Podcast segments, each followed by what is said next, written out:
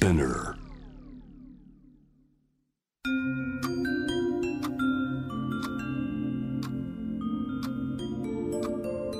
こんなこときっと取るに足らないからと性にまつわることを一人で悩み考えたことのある人たちへ。ここは気負わずに話せるお泊まり会。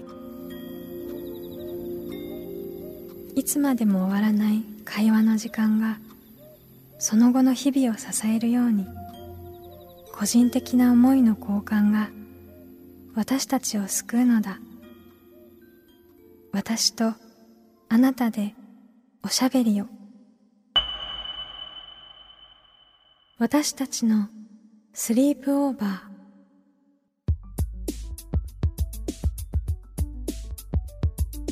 Me&You の野村ゆめと Me&You の竹中真希です私たちのスリープオーバー。この番組は性にまつわる悩みや疑問を自分の言葉で自分の温度でゆっくりと心の扉を開きながら話していこう。そんなプログラムです。現在スリープオーバーしているテーマはピル使ったことある？です。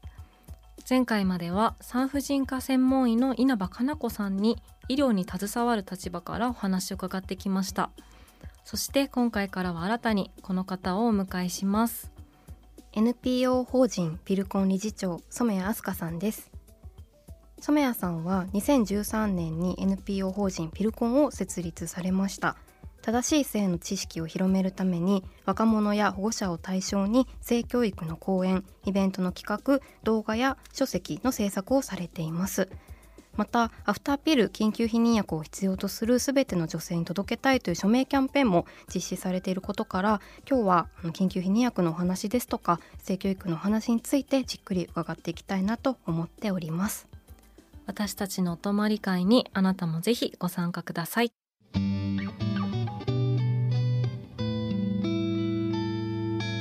私たちのスリープオーバー。今回のテーマはピル使ったことある？ですスタジオには NPO 法人ピルコン理事長染谷飛鳥さんをお迎えしました。よろしくお願いします。よろしくお願いします。よろしくお願いします、えー、染谷さんは大学在学中に避妊啓発団体ピルコンを立ち上げられています民間企業のお勤めを経て2013年に NPO 法人ピルコンを設立されたそうなんですけれども、えー、ピルコンを発足したきっかけについてまずお伺いできますでしょうか？はい、えー、ピルコンっていう、まあ、避妊啓発とか性の健康についての情報提供をしている団体なんですけれどもそもそも活動を始めたのは私自身が二十歳の時大学3年の時に思いがけない妊娠をして中絶をしたっていうことがあるんですね。はい、でそれまで自分がまさか当事者になるなんてって思っていてでもこのいざ当事者になって知っていればよかったっていう風になる前にやっぱりこういった性に関わること避妊に関することっていうのをきちんと学ぶ機会がもっとあればなっていうことで始めたんですけども、うん、でもきっかけは大学の授業で実はあそうなんですね。なんかその社会貢献的な活動を自分たちで探してまずやってみようみたいなグループワークの授業があったんですけどでそこでたまたまあの彼が否認してくれなくって困ってる友達と一緒に受けることになってで避妊ってどうなのかね中絶ってどうなのかねみたいな話をした時に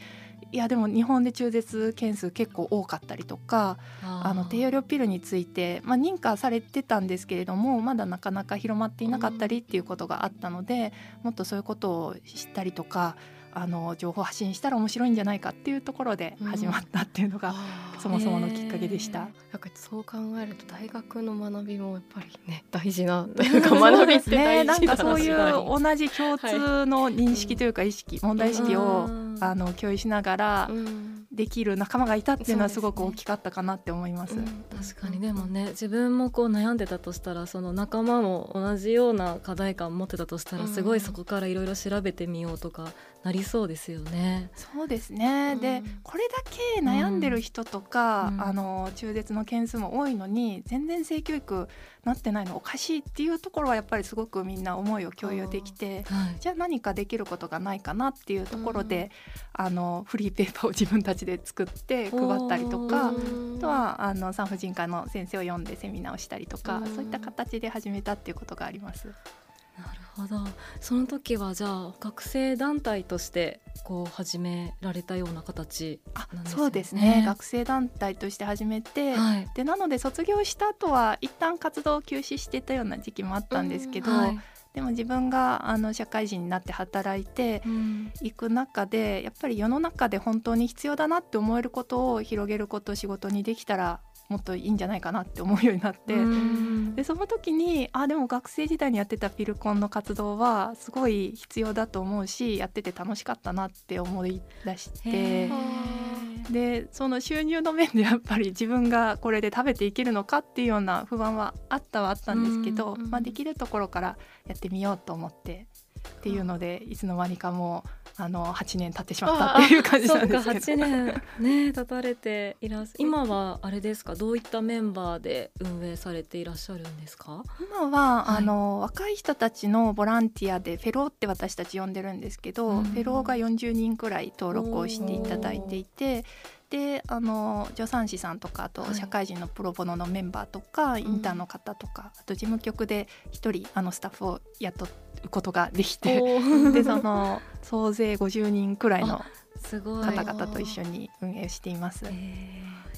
あの前回までのその放送で医師の稲葉かな子先生にピルの種類ですとかこう使い方とかお話を伺ってきたんですけれども染谷さんご自身はピルとのこう付き合い方というかどういうふうにこうされてますか？そうですね。その学生時代にピルコン始めてから、うん、私も低用量ピルのことを知って、うん、でも周りに飲んでる人とかが全然当時はいなくって、うん、じゃあ自分で飲んでみようみたいな感じで始めたのが自分でやってみようという精神で。でやっぱ初めは副作用とかどのくらいあるんだろうってすごい怖くって飲み始めたんですけど、でも全然あのめちゃめちゃ体に私の場合はあってで、こんな楽になるんだみたいな感じでやっぱり月経量が減ったりとか、自分で周期があの調整ができたりとか。あの確実な避妊の効果っていうところ、うんうん、まあ、あのもちろん飲み忘れがなく飲んでいくっていうところが大切なとこなんですけど、はいはい、っていうのでなんかすごい副作用のことをおののきながら飲み始めたもののすごいこんな快適になる選択肢があるんだって知れてやっぱりそれをもっといろんな人にも知ってほしいなって思ったっていうところがあります。やってみてちょっと副作用とかねこうイメージだとどうしてもね怖いなみたいに思ってしまったりするとこもあるかなと思うんですけど、試してみたりとか、まあ、正しく知ってっていうところもありますよね。はいその継続して飲んでるんですか？今はいかがですか？実はですね、はい、今は低用量ピル飲んでいなくて、はい。はい、IUD その子宮内に入れる避妊具で私はあのホルモンがついてるタイプのミレーナっていう IUS を今使っています。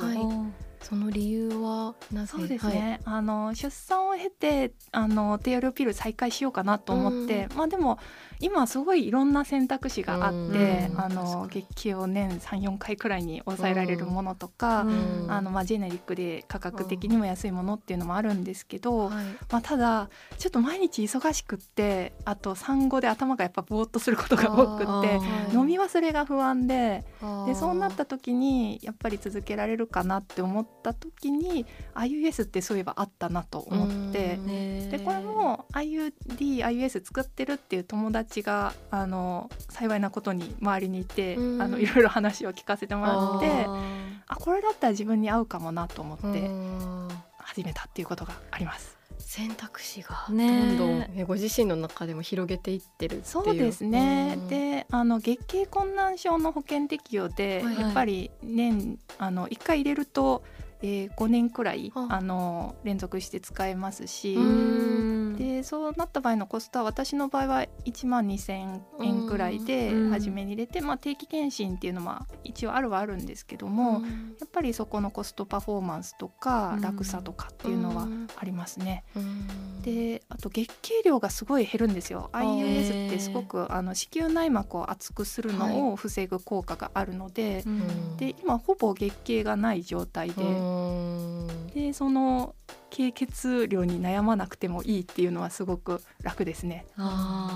でも一方で低用量ピルはすごいホルモンに効くっていうか、はい、そのメンタルのバランスとか、はい、あの PMS がやっぱ結構あったりして、はい、生理前になるとイライラしやすくなったりとか、むくみやすくなったりっていうのに悩んでいて、まあ、ちょっとやっぱりそこの PMS への効果っていうと低量ピルの方が自分自身は感じられたかなっていうふうに思ってやっぱり一長一短というかいろんな症状があるなっていうふうに思います。でその PMS の症状で辛いなっていう時は今漢方処方してもらっていて。なんかやっぱその自分の体とうまくお付き合いしていくとか選べるっていうのがすごい大事なんだなって改めて体験を通して思ったことですね。確かに。組み合わせもねそういう漢方とかね。でもすごいご自身と向き合いながらこういろいろ試されたりとかっていうことをされてらっしゃるんですね。そうですね、うん、でもなんかこれが当たり前って思って我慢してきたことっていうのが、うん、実は自分でコントロールできるんだって思うとすごい自信にもつながるっていうか自分らしく毎日を過ごすっていうのにもつながるなと思って。でもそういうのってやっぱ一人一人違うと思うんですよね。でそういう発信っていうのがまたあの聞いた方々からもどんどん上がってくると、すごいみんなにとっていい知の共有というかシェアになっていくかなっていうのは思います。いや本当ねそうですね本当そうだって 思います。でも先ほどこう2013年にこうピルコン設立されて、まあ、当時はこう今よりもおそらく低用量ピルとかも使っている人が周りにこうなかなかいないなみたいな状況もあったかと思うんですけど、まあ、ここ数年というか私たちもこういう番組やらせていただく中でピルっていう言葉だったりとか使ってるよっていう声も聞くようにはなってきてるなというふうに思うんですけれどもこう一方でこうアフターピルをめぐることについても今いろいろこうそういったトピックについて話を聞く人も多いんじゃないかなと思ってちょっと今からこう染谷さんとアフターピル緊急避妊薬についてちょっとお話ししていきたいなと思うんですけれどもあの染谷さんはアフターピルを必要とする全ての女性に届けたいという署名キャンペーンを実施されているかと思うんですけれどもそもそもこのキャンペーンがまあどういったもので立ち上げの思いとか理由のところをお話しいただけますか？はい、えー、緊急避妊薬いわゆるアフターピルなんですけど性行為の後72時間以内に服用することで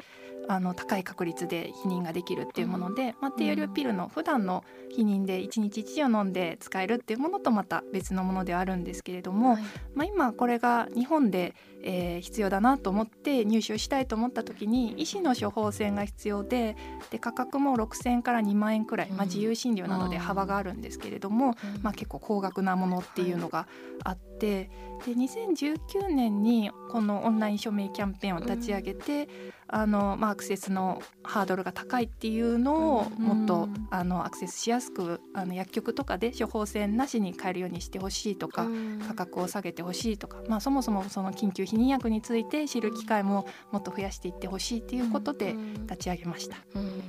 こうご自身の中で本当に重要なあの署名のキャンペーンだと思うんですけれどもこう自分で立ち上げようっていうふうに思った理由ですとか、まあ、いろんな方法がある中で、まあ、署名キャンペーンっていうことって、増えてきてるあの今署名キャンペーンもと思うんですけれどもそういった形であの、まあ、プロジェクトというか声を上げていこうって思われた理由ってありますか？そうですね。あの2017年に国で一回その緊急避妊薬を薬局で買うかどうかっていう議論が始まったんですけど、うんはい、その時に世論がすごい圧倒的多数で賛成だったんですけど、うん、まあ、反対意見があって否決をされてしまって、うん、でその後また継続的に議論はしていきましょうってなったんですけど、はい、まあ、そこから全然議論再開の兆しが見えなくってこれ一体いつになるんだみたいな感じで、話していきましょうってなってたじゃんみたいな感じですよ。でこれもう一刻も早く議論再開してほしいって思ってるんですけど、じゃあそれをどう届けていっていいのかっていうところで、まあでもオンライン書面キャンペーンでこれだけ、あのたくさんの人が議論再開求めてますよとかアクセス改善必要ですよって届けることでそこの再開のきっかけになっていけばなくらいの,、あの軽い気持ちで本当は始めたっていうことがあります。えー、なんか今あの反対意見があったって伺ったんですけれどもなんかどういう反対意見が世論に対してあったんでしょうか？これもなんか本当にいろんななんか理由が挙げられてたんですけど、はい、まあ、例えば緊急避妊薬を飲んだとしても一定数妊娠する人がいるからなんかまあ確実な避妊とは言えないものだとか、あとは薬局で薬剤師さんを介してあの入手できるものにすると薬剤師さんも避妊のことあんまり知らないのに大丈夫かとかまあ、海外と比べて性教育充実してないから女性が正しく使えないんじゃないかとか、まあ、そういったような議論から見送りになってしまったっていうことがあります。ね、なんかそうか。こう改めてその2017年のその厚労省ですかねの、はい今おっしゃってたいただいた2017年のま出来事が緊急避妊薬のまスイッチ OTC 化というような言葉で言われてるのかなと思うんですけれども、OTC っていうのがもうオーバー・ザ・カウンターっていうことで、はい、ちょっと改めてこれがどういうことを検討するっていうことだったのかっていうところもご説明いただけますか？そうですね。あの医薬品には種類があって医師を通して処方箋を書いてもらって入手できる買えるっていう薬と、あの薬局で処方箋の必要なく買える薬っていうのがあるんですね。で今国の厚労省の議論で、まあ、この今セルフメディケーション自分で自分の体をケアするっていう流れもあの強まっていったりその医療費を削減していくことの必要性っていうのも言われていて、まあ、患者さん本人があの必要な時に必要な薬を薬局を通じて買える薬を、まあ、一般の市民の声も、あの取り入れながら検討していく会議っていうのが行われるようになっています。はい、でその中で、えーと、緊急避妊薬っていうのが訴状に上がってそれ以外のあのいろんなお薬のあの OTC 化えー、薬局で処方箋なく買える薬になる検討っていうのもいろいろ進んではいるんですけれども、うん、まあ、そのあの要望があった一成分として、まあ、検討されて否決をされたんですけども、まあ、あのちょうどこのえー、10月ですね。2021年の10月に、えー、再度議論再開となって、はい、一応あの要望を聞く場として設けていただけたっていうことがあります。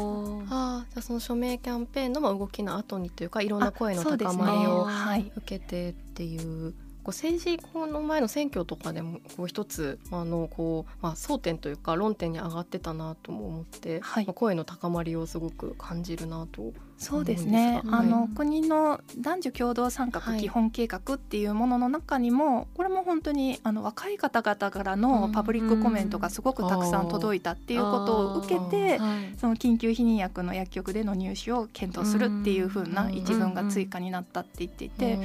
本当になんかあの声を上げてくださった皆さん一人一人のおかげだなって思って。なんかそういう声を上げることっていうのは無駄じゃないっていうところ、そのまあ、一人一人の声は小さいものかもしれないんですけど、集まることによってより社会を変えていくことにもつながっていくっていう風になったらすごく嬉しいなと思いますし、まあ、ただ検討が始まった再開したってだけでまだ認可されたっていうわけじゃないんですよね。まだまだステップとしてはあったりとか、えー、検討会の中で、まあ、前回の2017年の議論からやっぱり薬剤師さんのあの研修が今進んでいて、はい、薬剤師さんの資質を疑うような声みたいなのはあの前回の議論と比べたらすごく少なくなったかなと思うんですけどやっぱり性教育が遅れているとか悪用とか転売が起こったらどうするんだみたいなあの慎重な声っていうのももちろんあったのでまあただやっぱりその世界で見た時に90カ国で薬局で買える薬ですし WHO もこれはすごい大事な薬で必須医薬品のリストに挙げれていて全ての女性や少女があの入手できるようにしないといけない薬なんだってしているにもかかわらずやっぱり実際に、まあ、私たちの活動であったりとかメール相談も助産師さんと一緒にお受けしてるんですけど、まあ、その中であの緊急避妊薬を知っていて入手したいけれどもあの高すぎるとか病院に3日以内に行くっていうのがやっぱり難しいっていうので結局生理が来るまで祈るしかないっていうことか。実際に妊娠をしてしまって中絶をして、あのすごく傷ついてしまったっていう声とかも届いていて、やっ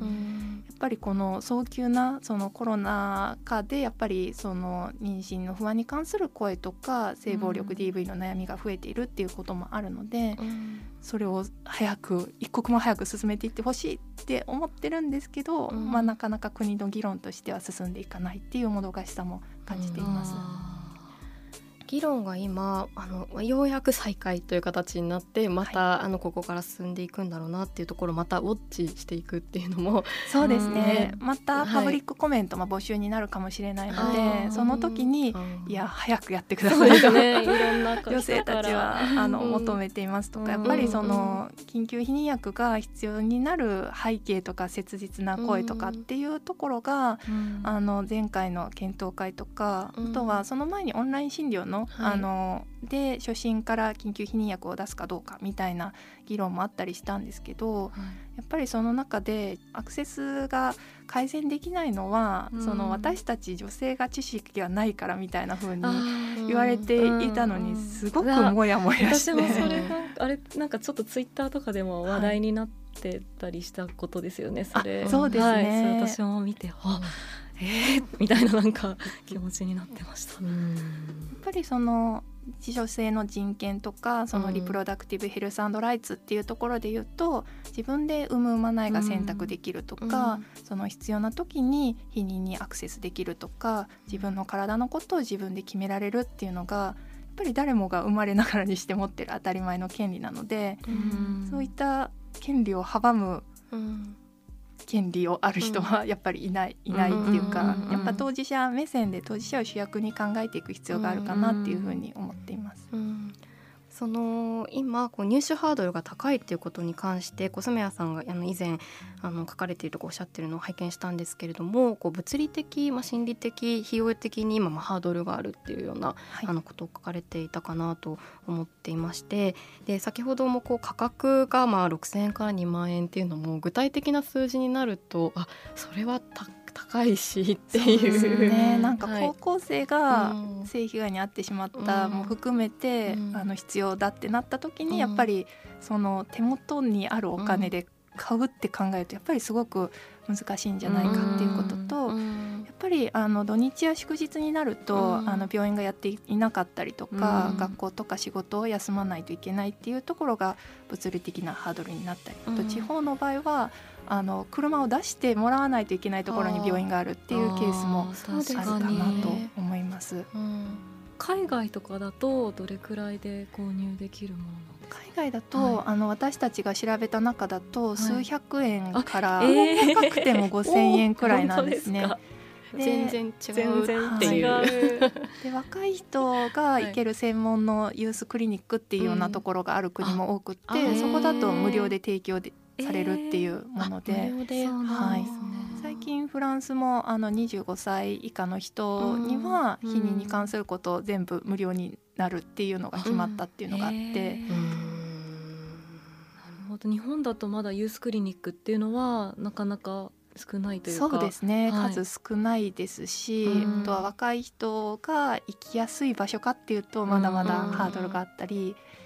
あとまあそういう若い人が相談できる場所っていうのは徐々に増えつつはあるんですけれども、はい、やっぱりそこを知るとか、そこに一歩踏み出すっていうのにまだまだ勇気がないといけないみたいな感じになってるのかなと思います。すね、勇気が必要っていうことがねこうさらにこう例えばそういう緊急避妊薬をこう使うはなければいけない状況の時にからさらに勇気も必要っていう、はい、すごくこう今過酷なというかこう負担が大きい状況に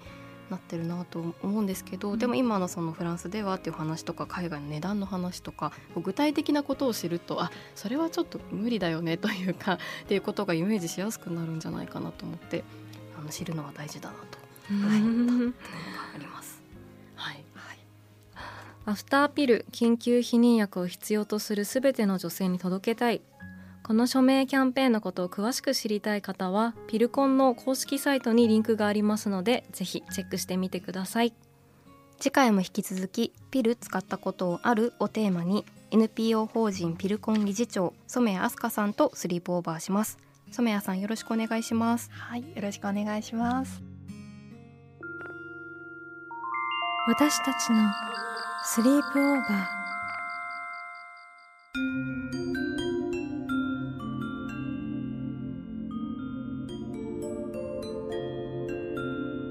私たちのスリープオーバー。今回のテーマはピル使ったことある？ゲストは NPO 法人ピルコン理事長の染谷飛鳥さんでした。ね染谷さんにいろいろとお話伺ってきましたけれども、はい、本当にすごくわかりやすくて、うん、かりやすくはい。ね、うん、いろんなお話伺いましたけど、はい、ゆめさんどのあたり特にそうですね、はい、あの署名キャンペーンをこう立ち上げられたところがあって、うん、でこうようやく今年にまたこう政府の方でこう議論が進むことになったっていうお話ですとか、はい、あそういうふうに、まあ、一人一人の声っていうのがもしかしたら小さいかもしれなくってもこう動きにつながっていくことがあるなっていうのも本当にそうだなと思いましたし、うん、やっぱりこうあと海外のねこう比較というかこう日本だと今こう入手するのに6,000円から2万円という金額ですが、はい、こうで 国によってはこうもっと安い、まあ、もう数百円みたいな国もあったりですとか、まあ、無料になっていくっていう動きもあったりっていうところは知るとはそれはそっちの方がいいよねっていうふうにこうなっていくなっていうふうに思って。ですね。本当ですか。まきちゃんどうですか？でも本当にね、そうですね。やっぱ一人一人の声ってところすごく大事だなって思って、はい、ちょうどその話がまだね、こう動き